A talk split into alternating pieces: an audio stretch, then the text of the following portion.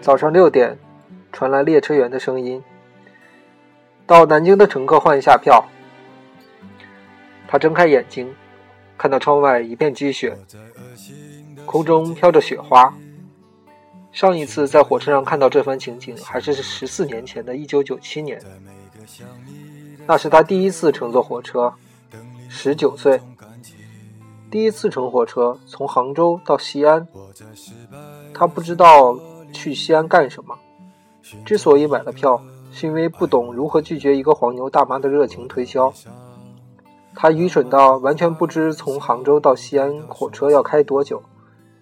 他以为只是几个小时，没想到开了四十个小时。他也不知道外面的世界有多冷。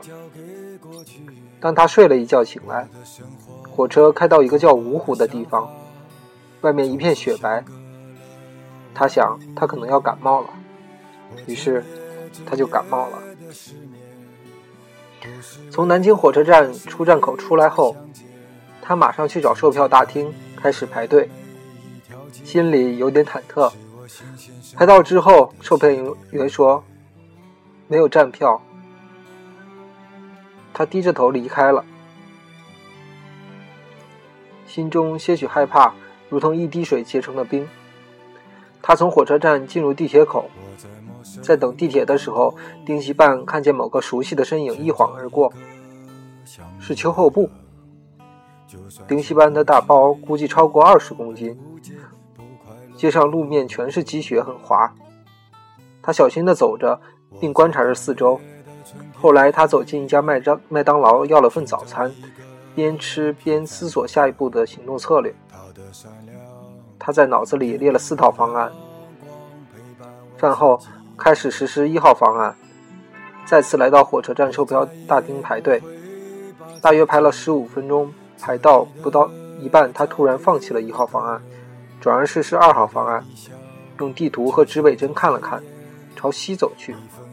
明天他就会体会到二号方案是多么愚蠢的方案。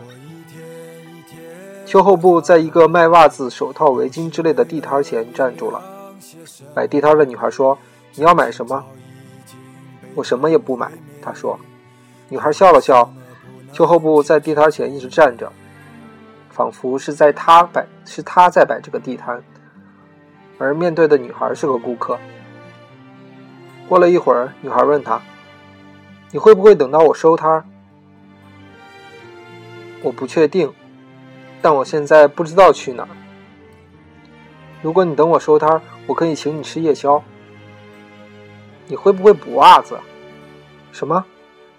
我有一双袜子，其中一只脚后跟破了个洞，我觉得很遗憾。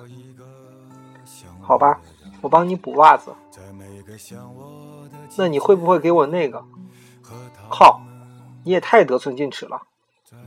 对不起，我我我。好吧。